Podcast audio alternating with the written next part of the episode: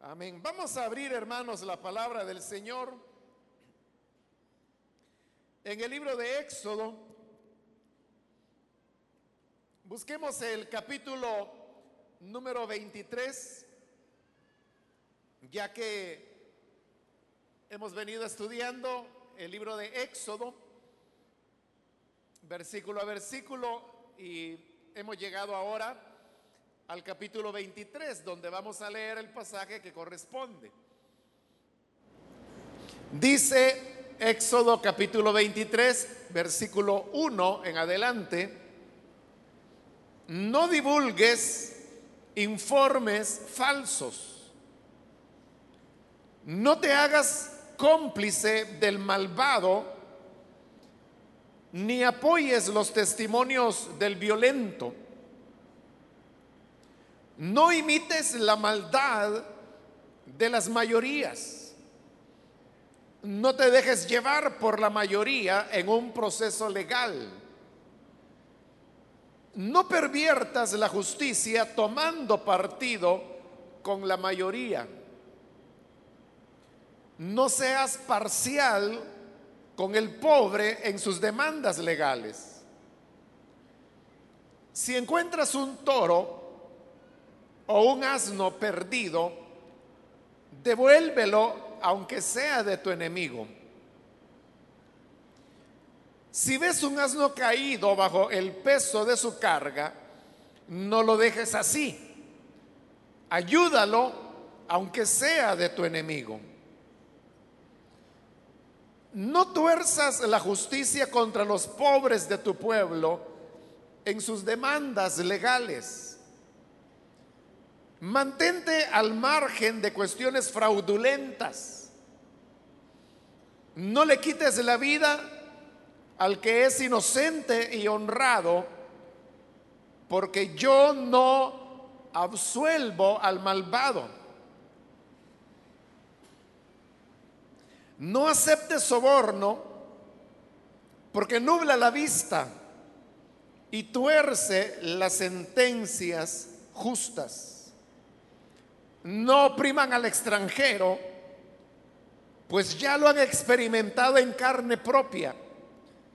Ustedes mismos fueron extranjeros en Egipto. Amén. Hasta ahí dejamos la lectura. Pueden tomar sus asientos, por favor.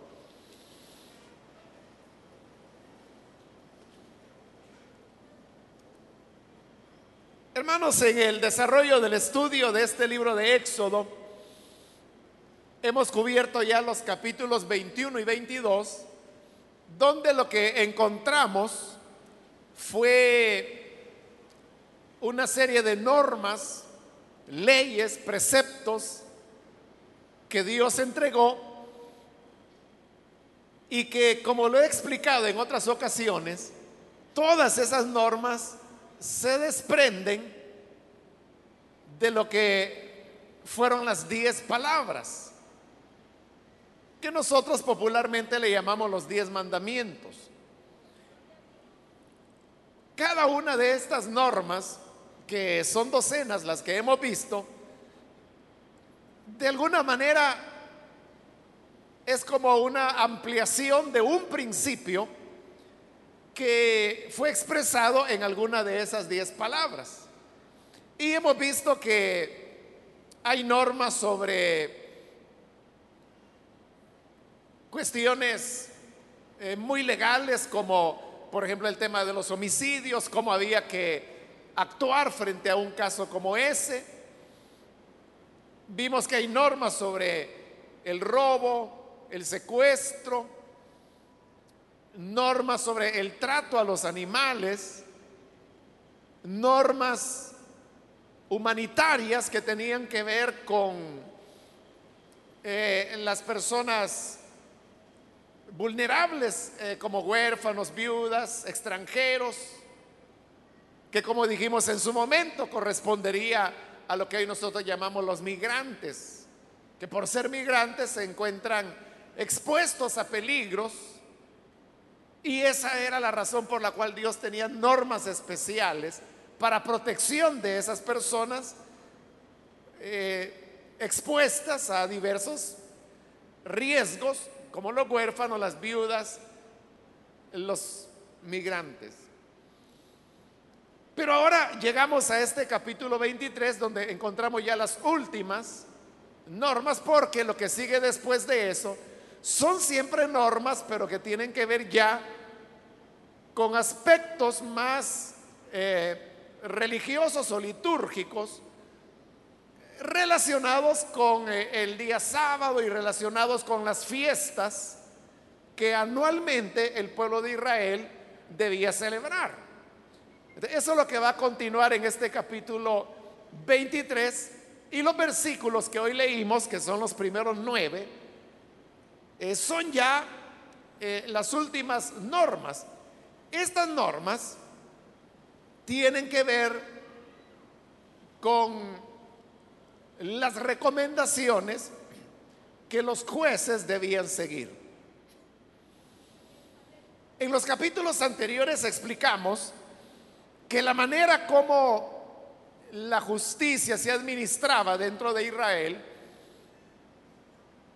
era a través de, los jueces, que los jueces eran las personas de mayor edad, los mismos que en otros lugares se les llama ancianos, eran los mismos que tenían las funciones de jueces.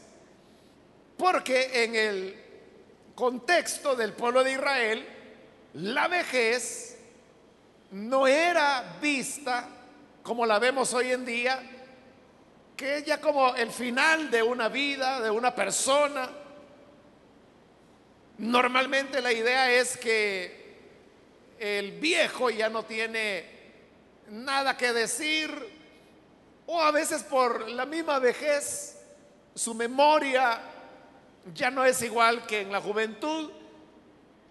Y entonces la persona de edad ya no sabe qué historias le ha contado a determinada persona y eso produce que quizá está relatando la misma historia a la misma persona, pero él no cae en la cuenta que es una historia que ya le ha contado antes eso de estar repitiendo, dice, pero mire abuelo, si eso ya me lo ha contado como cinco veces. Para la persona que escucha, eh, se vuelve como tedioso y entonces se le pierde el valor que pueda existir dentro de esa historia que la persona mayor está relatando.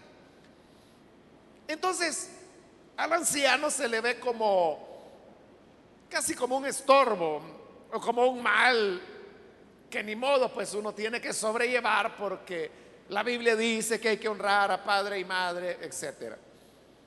Pero en Israel era todo lo contrario, mientras más edad una persona tenía, más se le estimaba. Porque la edad era expresión de sabiduría. No necesariamente una sabiduría que hoy nosotros podríamos llamar académica, aunque en esa época la educación pues no era tan sistemática como hoy, pero había educación. E igual que siempre había personas que tenían educación y otras que no. Pero recuerde que aquí estamos en el Israel que está saliendo de Egipto. Están todavía al pie del monte Oreb. Es decir, que tienen una semana de haber salido de Egipto.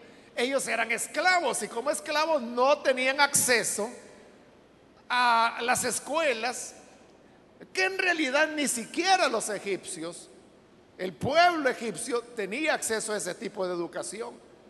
La educación era muy privilegiada. Y por eso, si usted recuerda, cuando estudiamos los primeros capítulos del libro de Éxodo y hablamos el tema de la educación que Moisés recibió, porque era el hijo de la hija de Faraón, es decir, era un príncipe, recibió educación de príncipes, pero esa era una educación muy privilegiada, que le digo, ni siquiera todos los egipcios la tenían, menos los esclavos, es decir, Israel, no tenían educación, pero el anciano alcanzaba sabiduría no por los estudios que hubiese cursado, que en el caso de ellos no habían cursado ninguno, sino que era la sabiduría que se ganaba sobre la base de la experiencia. Y la experiencia se adquiere en el correr de la vida. Consecuentemente, mientras más vida una persona ha vivido, mayor experiencia tiene, mayor sabiduría basada en la experiencia. Por eso es que se apreciaba tanto la vida del anciano. a eso se debía que al anciano se le asignaba la función de juez. Ellos eran los que tenían que dilucidar en determinado problema quién era el inocente, quién era el culpable ellos eran los que establecían la pena que se debía pagar, que era una pena que como ya lo hemos visto en estas normas de los capítulos anteriores, buscaba una un resarcir. Se buscaba reparar en la medida que fuese posible el daño que se había cometido. Ahora, también hemos dicho que todos esos elementos de administración de justicia se daban sobre la base de los testigos. Porque en la época no había otra manera de identificar a un culpable más que a través de los testigos.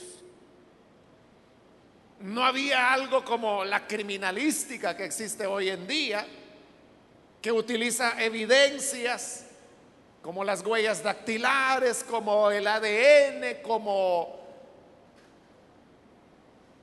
fibras, cabellos, eh, pinturas, huellas, bueno, y todos los elementos que la criminalística utiliza para encontrar pruebas y encontrar al culpable. eso no existía. La única manera era a través de los testigos. Por eso es que el papel de los jueces estaba basado sobre el testimonio que las personas pudiesen dar. Y por eso hemos visto ya también que había una norma y la norma era que no se podía condenar ni absolver a una persona por el testimonio de un testigo. Porque podía ser que esa persona estuviese mintiendo. Entonces debían ser a lo menos dos. Lo ideal es que hubiesen tres testigos. Si, si había más de tres, pues enhorabuena, ¿no? Pero eran dos o tres testigos. Pero el juez, ante los testimonios que escuchaba, él tenía que ser imparcial. Porque no puede existir auténtica justicia en cualquier causa si no hay absoluta imparcialidad. Esa es la razón por la cual hasta hoy en día, cuando se representa a la justicia, usted sabe que se la representa como una mujer que tiene en una mano una balanza y en otra mano tiene una espada. esa mujer figurada expresa a la justicia. La balanza porque es la que va a determinar con justicia la inocencia la culpabilidad. Y la espada que significa que la justicia es implacable.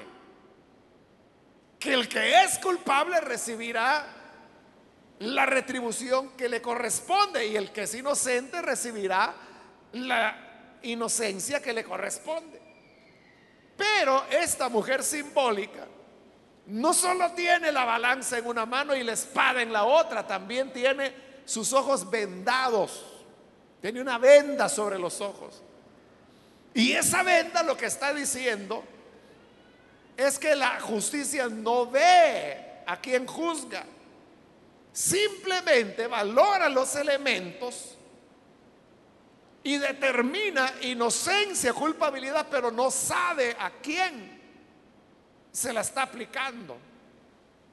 ese, esa venda en esta mujer figurada que representa la justicia, de lo que habla es de imparcialidad. Ahora, hermanos, lograr imparcialidad es algo bastante difícil para el ser humano. Por lo mismo, porque somos seres humanos y como seres humanos uno puede llegar a comprender ciertas situaciones que quizá, o sea, no están bien, que incluso constituyen delito, pero que a veces la gente dice, bueno, este fue un error de este fulano. Hace años, años, años me recuerdo de un hermano que lo llamaron para ser tribunal de conciencia. en nuestro país, todo ciudadano salvadoreño, es decir, todo aquel que tiene más de 18 años de edad, puede ser llamado para ser tribunal de conciencia en cualquier causa que se vaya a ventilar. Estoy casi seguro que aquí hay alguien que, o varios que han sido ya llamados para ser tribunales de conciencia.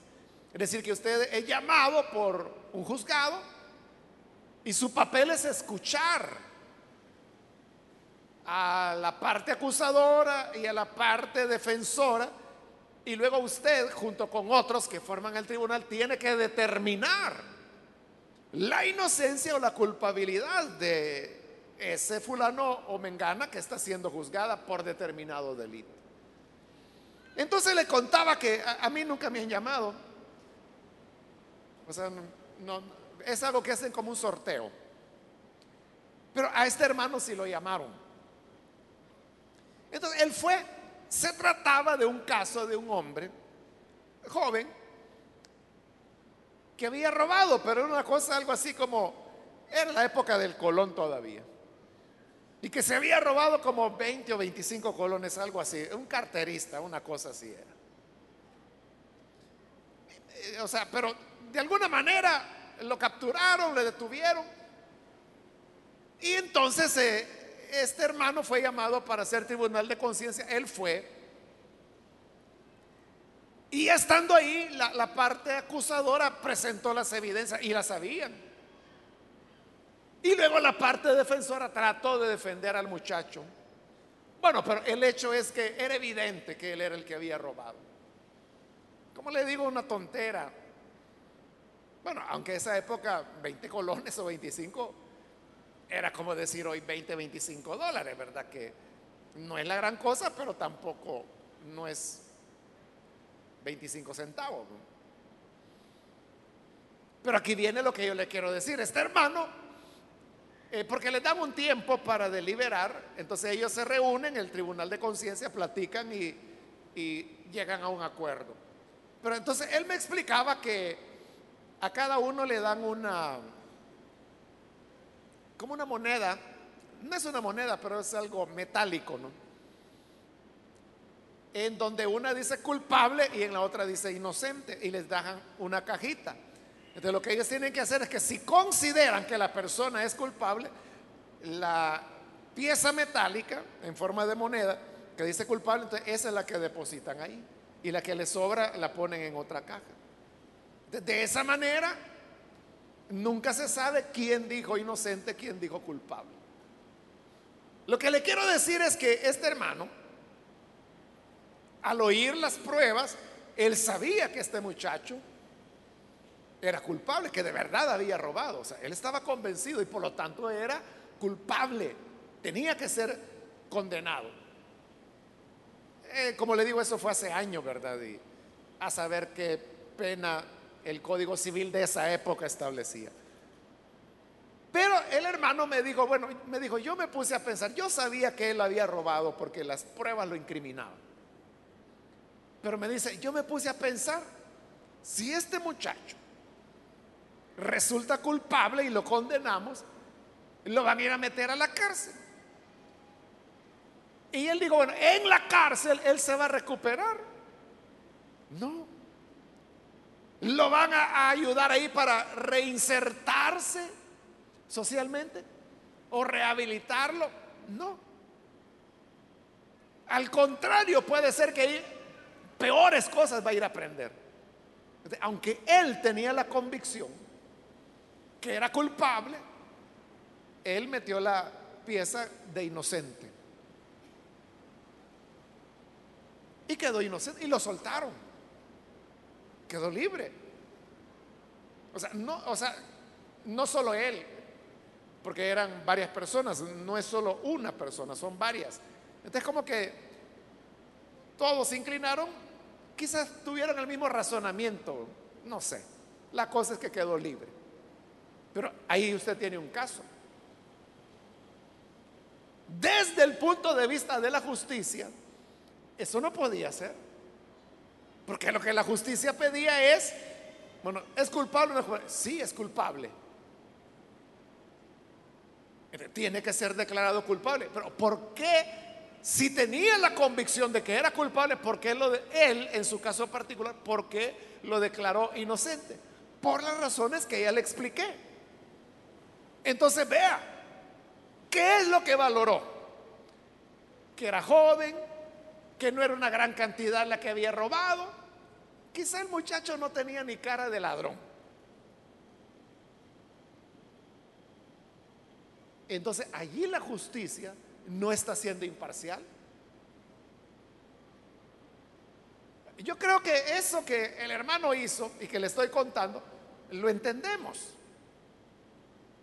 Creo que quizá lástima nos hubiera dado el muchacho.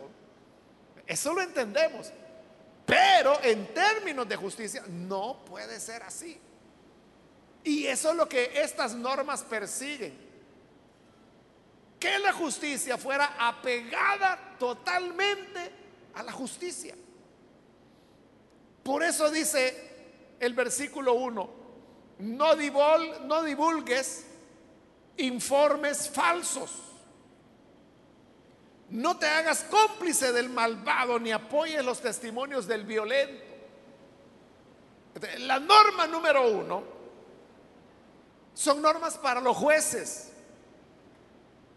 Estas son normas para los jueces.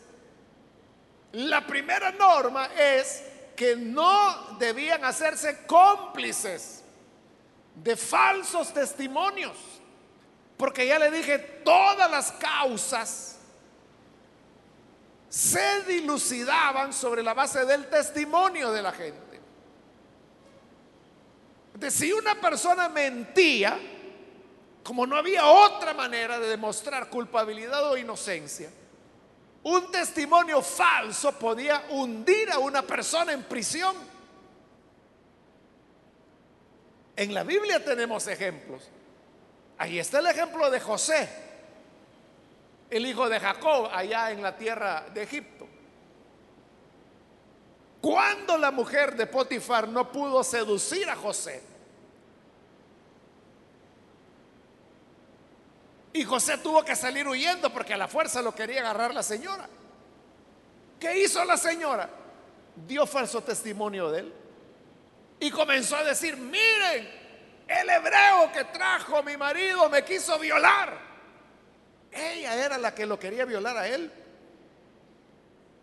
Pero ella dio falso testimonio. ¿Y qué pasó como resultado de ese falso testimonio? Que José fue a parar a la cárcel. Y fue a parar injustamente. era responsabilidad del juez no inclinarse, no hacerse cómplice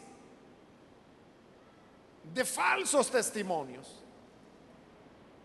Y por eso vea que le llama malvado al que da falso testimonio. No te hagas cómplice del malvado. Dios lo pone como una maldad. El dar falso testimonio de otra persona. ¿Por qué razón? Porque se produce un daño tremendo cuando se levanta un falso testimonio contra alguien.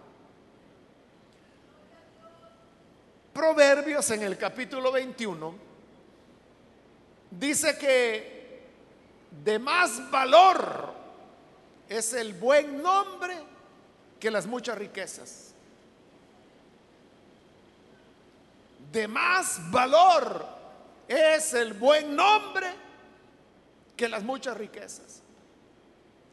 Es decir, la reputación, lo que el nombre de una persona representa, eso vale más que mucho oro, que mucha plata que esa persona pueda tener.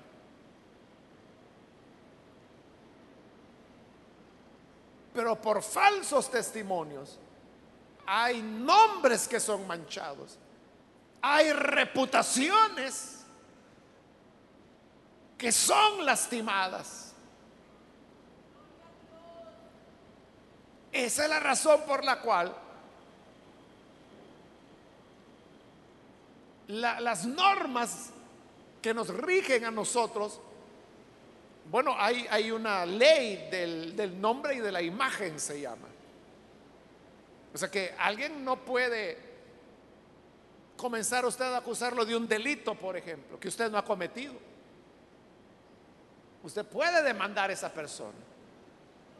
Hay gente que no entiende eso de, demandar. Hay gente que cree que se puede demandar por cualquier cosa y no es así. A veces se discuten con los vecinos y al discutir se dice, ya lo voy a demandar. ¿Y de qué lo va a demandar? Usted puede demandar a una persona cuando esa persona le está acusando a usted de algo que es delito. Imagine que un día su vecino le dice, mire, usted es un aragán, ya lo voy a demandar por andar hablando en contra de mí. Pero decirle aragán no es, no es delito. Ser aragán no es delito. Usted no lo puede demandar por eso. O hay gente que dice, yo voy a demandar a mi suegra porque solo metiéndose en cómo yo crío a mis hijos anda. Eso no es delito tampoco. Podrá ser imprudencia, podrá ser metiche, pero delito no es. No lo puede demandar por eso. Pero cuando usted ya lo acusa, usted es ladrón. Ser ladrón sí es un delito. O usted es un estafador. Estafar también es un delito. Ahí sí. Cuando le acusan de un delito usted puede demandar. Pero, ¿por qué existen esas leyes?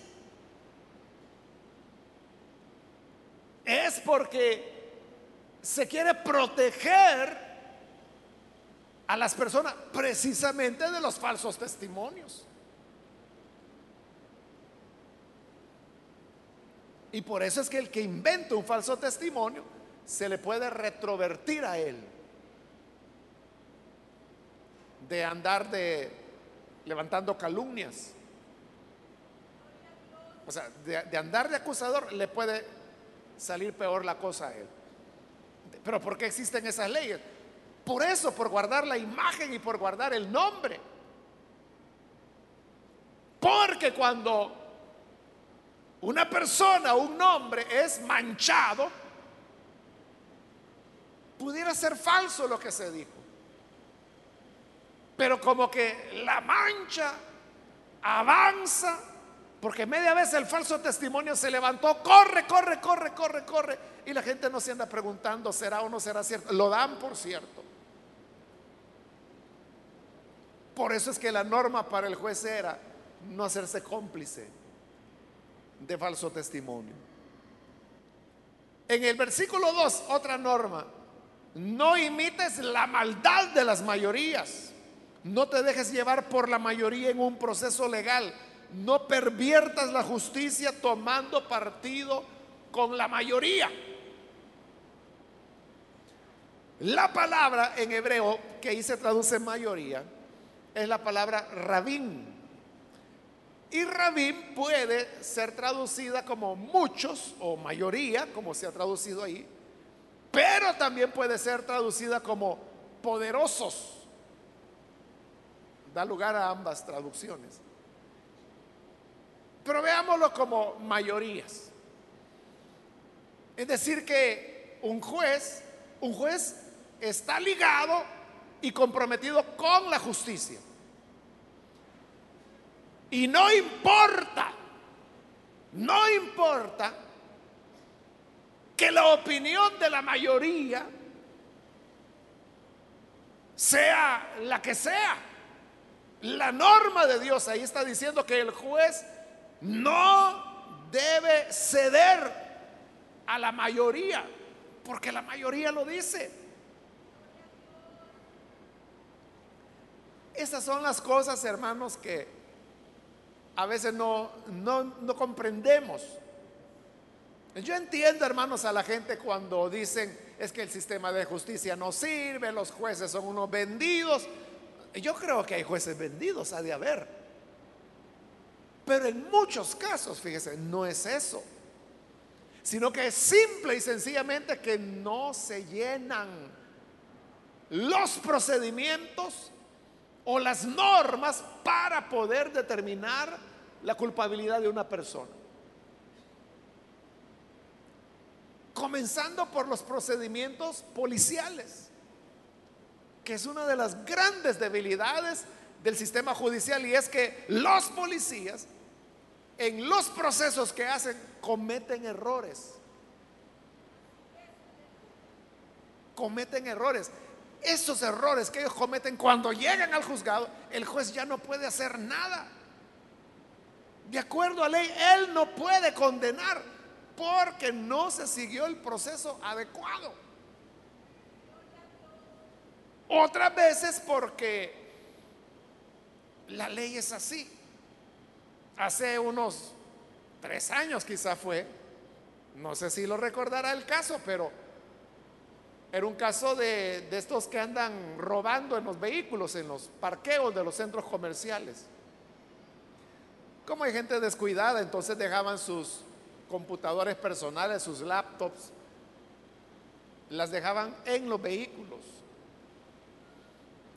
Entonces lo que los ladrones ahora tienen son eh, detectores de litio, porque las baterías de las laptops y de teléfonos celulares y de todas esas cosas hoy son de litio.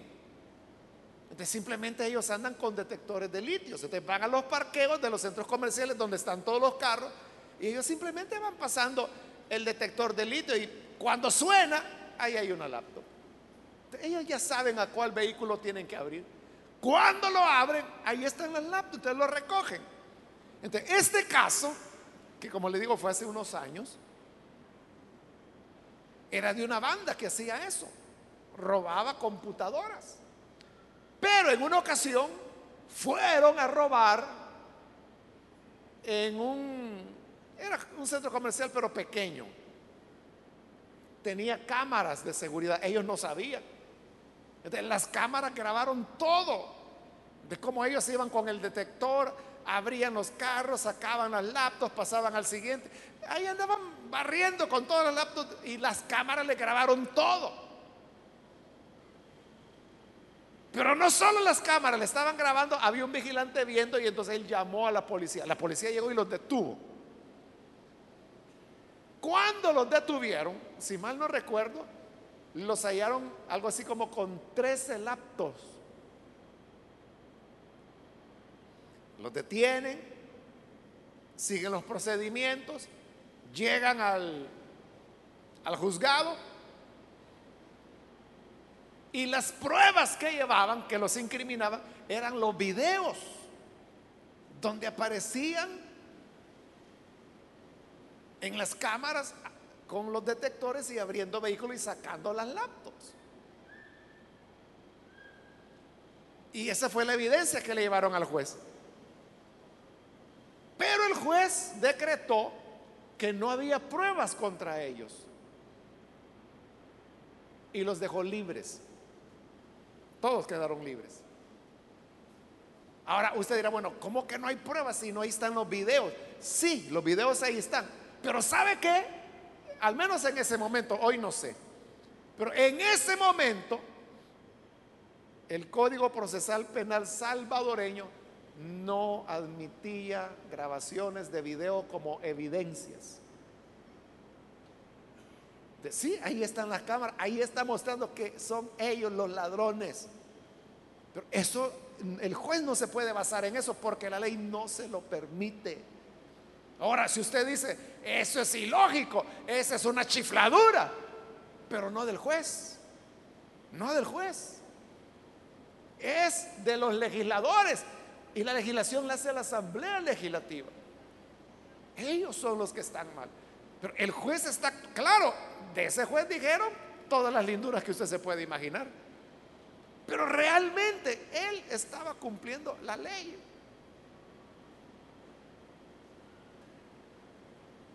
Lo mismo es, sucede, hermano, con el tema de, de las escuchas telefónicas, que usted sabe que fue un tema de discusión. Años aquí pasaron peleando en el país por el tema de las escuchas telefónicas hasta que finalmente lo aprobaron y están funcionando. Pero mire qué tremendo. No existe una ley de escuchas telefónicas. Es decir, que usted puede tener una grabación de una llamada telefónica que incrimina a una persona, pero no hay la ley para que usted utilice esa evidencia para aplicarla. Entonces uno diría, bueno, y entonces, y los Estados Unidos donaron millones para establecer el centro de escuchas telefónicas y existe, está operando ya.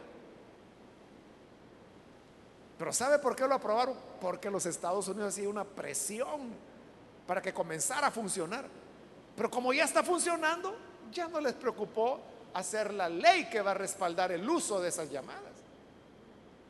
son las cosas que ocurren. Entonces, el compromiso de la persona tiene que ser con la justicia y no porque la mayoría lo dice. O sea, la mayoría puede decir, fulano es culpable. Ay, si es que si ese juez lo suelta, le vamos a dar una canasteada. Pero él no puede simplemente, ah, es que como la mayoría dice, yo quiero quedar bien con la gente. No se podía. Dios decía, no te inclinarás a las mayorías. En el versículo 3, no seas parcial con el pobre en sus demandas legales. O sea, hoy vamos al otro lado. Era una persona pobre.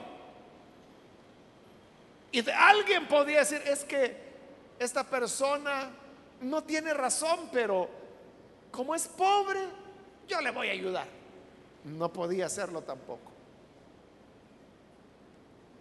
Es que esa es la justicia, hermanos. Porque toda la enseñanza de Dios a su pueblo, ya lo vimos, y se lo dije en la introducción, habían normas, habían leyes de protección a los débiles, y parte de esos débiles eran los pobres. Era evidente que Dios tenía un trato preferencial hacia el pobre pero en cuestiones de juicio, Dios era claro y decía, no seas parcial con el pobre. No por el hecho de ser pobre lo vayas a declarar inocente cuando es culpable. Es decir, la pobreza no debía ser un elemento para atenuar la responsabilidad que un pobre tenía ante la justicia. Porque había quebrantado la justicia. Entonces, vea, ese es un auténtico juez. Eso es lo que Dios quiere de un juez. Es alguien insobornable. Que no se dobla delante de las mayorías, pero tampoco se dobla delante del pobre solo porque es pobre.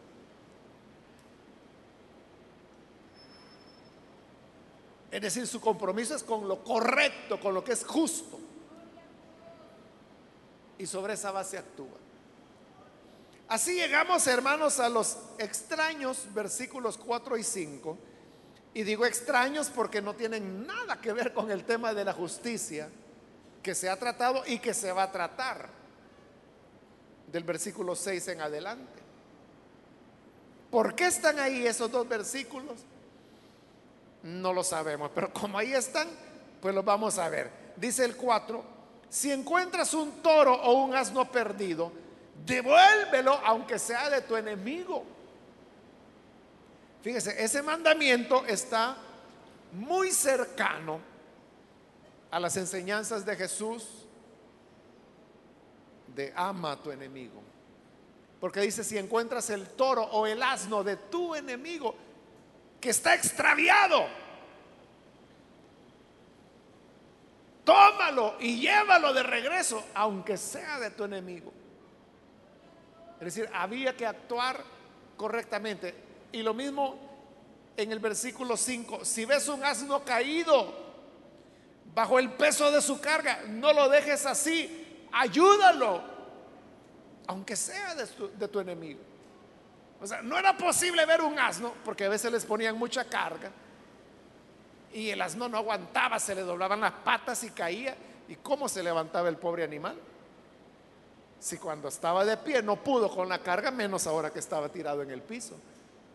Entonces ese asno podía morir ahí. Y si alguien pasaba por ahí y veía el asno y se daba cuenta que era el asno de su enemigo, así lo quería ver. Eso le pasa por ser mi enemigo. Ay, que se aguante. No, decía Dios. Ayuda al asno, levanta al asno, aunque sea de tu enemigo. Hoy ya no hay asnos o toros perdidos en nuestras colonias y barrios.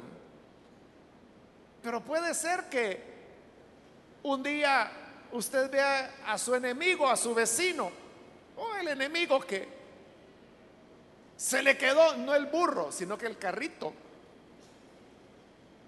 Y ahí va el pobre tratando de empujarlo para ver si enciende el motor.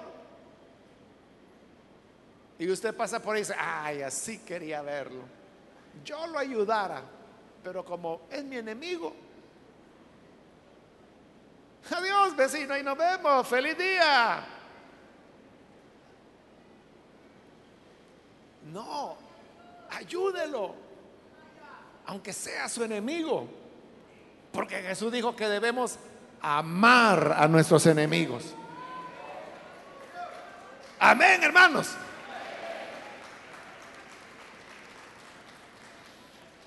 Ahora en el 6 volvemos al tema de las normas con los jueces. Dice, no tuerzas la justicia contra los pobres de tu pueblo en sus demandas legales. O sea, hoy es lo contrario. Primero era favorecerlo porque era pobre. Hoy es lo contrario. Como es pobre, no importa, lo voy a condenar. Porque es un don nadie. Tampoco. Ya le dije, el compromiso era con la justicia. Entonces no tuerzas la justicia contra los pobres por el hecho de ser pobres. De ahí, hermanos, es donde viene la, la frase que a veces la gente dice que la serpiente solo muerde al descalzo, refiriéndose a las leyes precisamente. Esa frase tiene su origen allá en la década de los setentas, cuando, bueno, había una situación de conflicto social en el país y entonces los campesinos salían manifestándose por las calles, eh, demandando sus necesidades que tenían. Entonces una vez alguien le preguntó a un dirigente de los campesinos y le dijo, mire, ¿y por qué ustedes tienen que hacer manifestaciones y todo eso? ¿Por qué no acuden a los juzgados? Y entonces fue que el campesino respondió, porque la serpiente solo pica el descalzo. O sea, lo que le quiso decir es, sí, ahí están los juzgados, ahí están las leyes, pero esas para el pobre no funcionan. Desde ahí viene el origen. Y eso es lo que Dios está diciendo que no debe ser. No tuerza la justicia contra los pobres. O sea, podrá ser un insignificante, podrá ser un don nadie que no tiene ni amigo, pero ni al vecino. Pero el punto no es ese. El punto no es si es poderoso o si es débil. El punto no es si es rico o si es pobre. El punto es, ¿qué dice la justicia? ¿Quién tiene la verdad? ¿Quién es inocente y quién es culpable? Y el juez debe administrar justicia. Voy un poco rápido por el tiempo, hermanos. Versículo 7 mantente al margen de cuestiones fraudulentas. No le quites la vida al que es inocente y honrado, porque yo no absuelvo al malvado. Es decir, a veces los juicios se podían convertir en fraudes. De manera que al inocente condenaban y al culpable dejaban libre. Pero Dios dice, si lo hace, yo lo voy a ver. Otra vez, es el apego y la responsabilidad ante la justicia. Normalmente hay fraudes porque hay sobornos, porque hay dinero de por medio. Y eso es lo que se va a decir en el siguiente versículo, que es el 8. No aceptes soborno, porque nubla la vista y tuerce las sentencias justas. Cuando una persona que es juez comienza a aceptar regalos, comienza a aceptar dinero, comienza a aceptar favores, ahí dice, eso nubla la vista. La persona ya no verá las cosas con la claridad que la justicia determina que se vean. Por eso es que ningún juez debería recibir regalos de nadie para no tener que deberle a nadie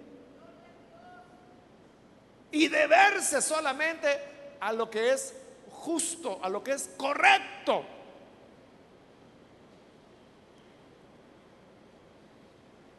No sé si usted se ha dado cuenta que el fiscal general del país ha recibido favores de un millonario que precisamente está con problemas con la justicia. Y entonces el fiscal ha utilizado en varias ocasiones los aviones privados de este millonario a quien él tiene que juzgar. Eso salió a luz con la prensa y cuando salió a luz, el fiscal simplemente lo que dijo fue, esas son cosas superficiales a las que no hay que ponerle atención. Como diciendo, no, no importa, ¿qué importa que él me haya prestado sus aviones privados?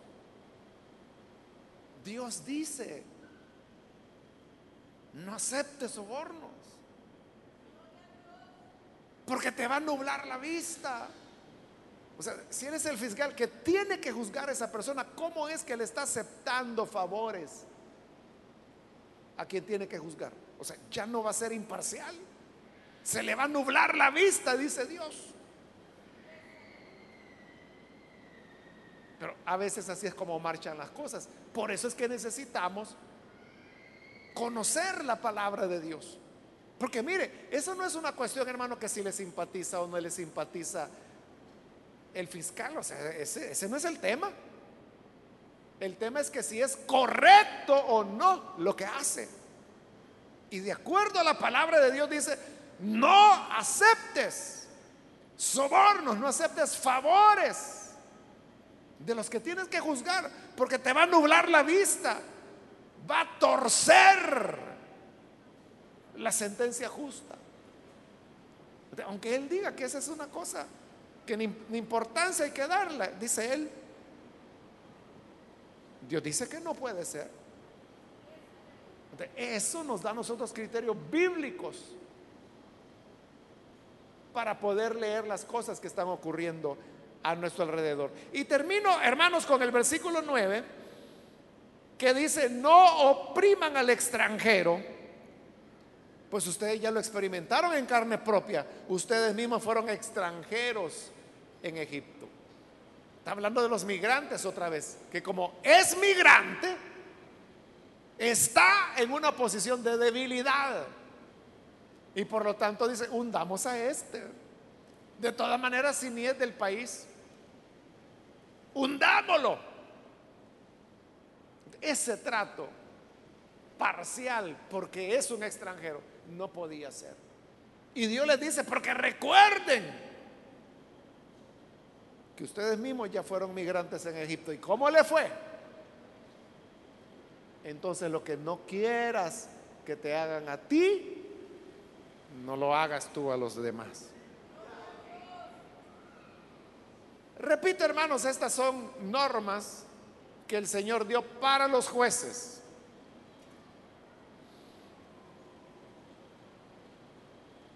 Yo no sé si hay hermanos o hermanas que son jueces aquí. Si lo hay, en buena hora o si por televisión pues nos están escuchando.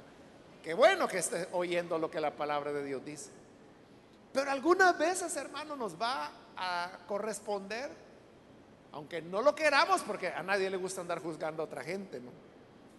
Pero aunque no queramos, habrá ocasiones en las cuales vamos a tener que determinar ciertas decisiones, desde el elemento más sencillo, quizás dentro de una célula, o un sector, o una zona, o un distrito, o la iglesia. Pero ante la situación que sea, aquí tenemos normas que en resumidas cuentas nos dicen esto. Tú haz justicia, apégate a la justicia y que de verdad sea una justicia ciega que no ve a quien favorece y a quien no, si es pobre, si es rico, si es débil, si es poderoso, no importa si me cae bien, si lo conozco, no lo conozco, si es el que me regaló la corbata el año pasado, no importa. Lo correcto es lo correcto. Y eso es lo que hay que hacer. Si eso hiciéramos, si eso se hiciera, hermanos, en nuestros juzgados, usted sabe que la cosa sería muy diferente. Pero también, si esto hiciéramos, cuando hay que decidir algunos aspectos dentro de la iglesia, igual, sería diferente. Si juzgáramos no por preferencias, no por simpatías, sino por lo que es correcto. Porque por simpatías se bendice al culpable y se le quita el privilegio al inocente. Eso no puede ser. Dios lo ve y Dios lo va a cobrar. Vamos a orar, vamos a cerrar nuestros ojos y vamos a inclinar nuestro rostro. Antes de orar, hermanos, yo quiero hacer la invitación, si hay con nosotros amigos o amigas que todavía no han recibido al Señor Jesús como su Salvador personal. Pero si usted ha escuchado hoy la palabra de Dios y nace en su corazón el deseo de venir para creer en el Hijo de Dios. Yo quiero animarle para que no deje pasar este momento y pueda usted recibir al buen Salvador. Si quiere hacerlo, ahí donde está, póngase en pie, por favor, en el lugar donde se encuentra. Puede ponerse en pie y vamos a orar por usted. ¿Hay alguna, alguna persona, algún hombre, alguna mujer? Que ha escuchado hoy la palabra y necesita venir para recibir al Hijo de Dios, yo le animo, póngase en pie, ahí donde se encuentra, y vamos a orar por usted. Muy bien, aquí hay un joven que lo hace, Dios le bendiga, bienvenido. Alguien más que necesita venir para creer en el buen Salvador puede ponerse en pie. Hoy es una muy buena fecha para que venga a creer. Muy bien, aquí hay otra persona que se pone en pie. Dios lo bendiga. Bienvenido. Alguien más que necesita venir. Venga a creer en el Señor. Póngase en pie. Vamos a orar por usted. Hay otra persona que necesita venir. Hoy es su momento. Le animo para que no desaproveche la oportunidad. Hoy es un buen día que va a marcar la línea entre lo que fue su vida antes de tener a Jesús y lo que será su vida después de creer en el Hijo de Dios. Crea entonces ahora, alguien más, póngase en pie. Queremos orar por usted. Si hay hermanos o hermanas que se han alejado del Señor y hoy necesitan reconciliarse, igual, póngase en pie. Venga, vamos a orar. ¿Hay algún hermano, hermana que se alejó, pero necesita reconciliarse? Le invito para que aproveche la oportunidad. Vamos a orar por usted. Póngase en pie.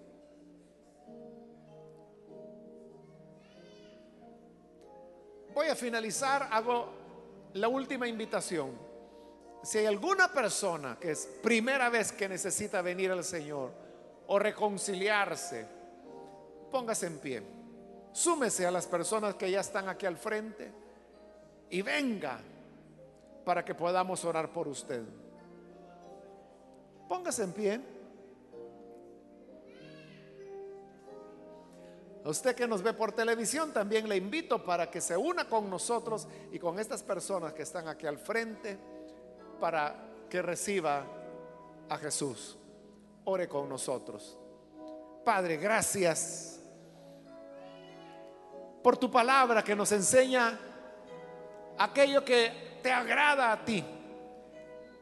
Te rogamos por estas personas que están aquí, Señor, creyendo a tu palabra. Y queremos pedirte también por aquellos que a través de televisión o radio están abriendo sus corazones para recibirte como Salvador. Perdónales, cámbiales, dales vida nueva. Y que puedan, Señor, conocerte, amarte. Y que en ese amor que tengamos hacia ti, también desarrollemos un amor por lo correcto, por la justicia, sin favoritismos, sin predilecciones, sino simplemente dando la razón a quien la tiene, declarando inocente al inocente y culpable al culpable. Danos sabiduría y no permitas que nuestra visión se nuble, que podamos ser imparciales totalmente, con el rico y con el pobre, con el poderoso y con el débil, con el amigo y con el desconocido. En el nombre de Jesús lo rogamos. Amén.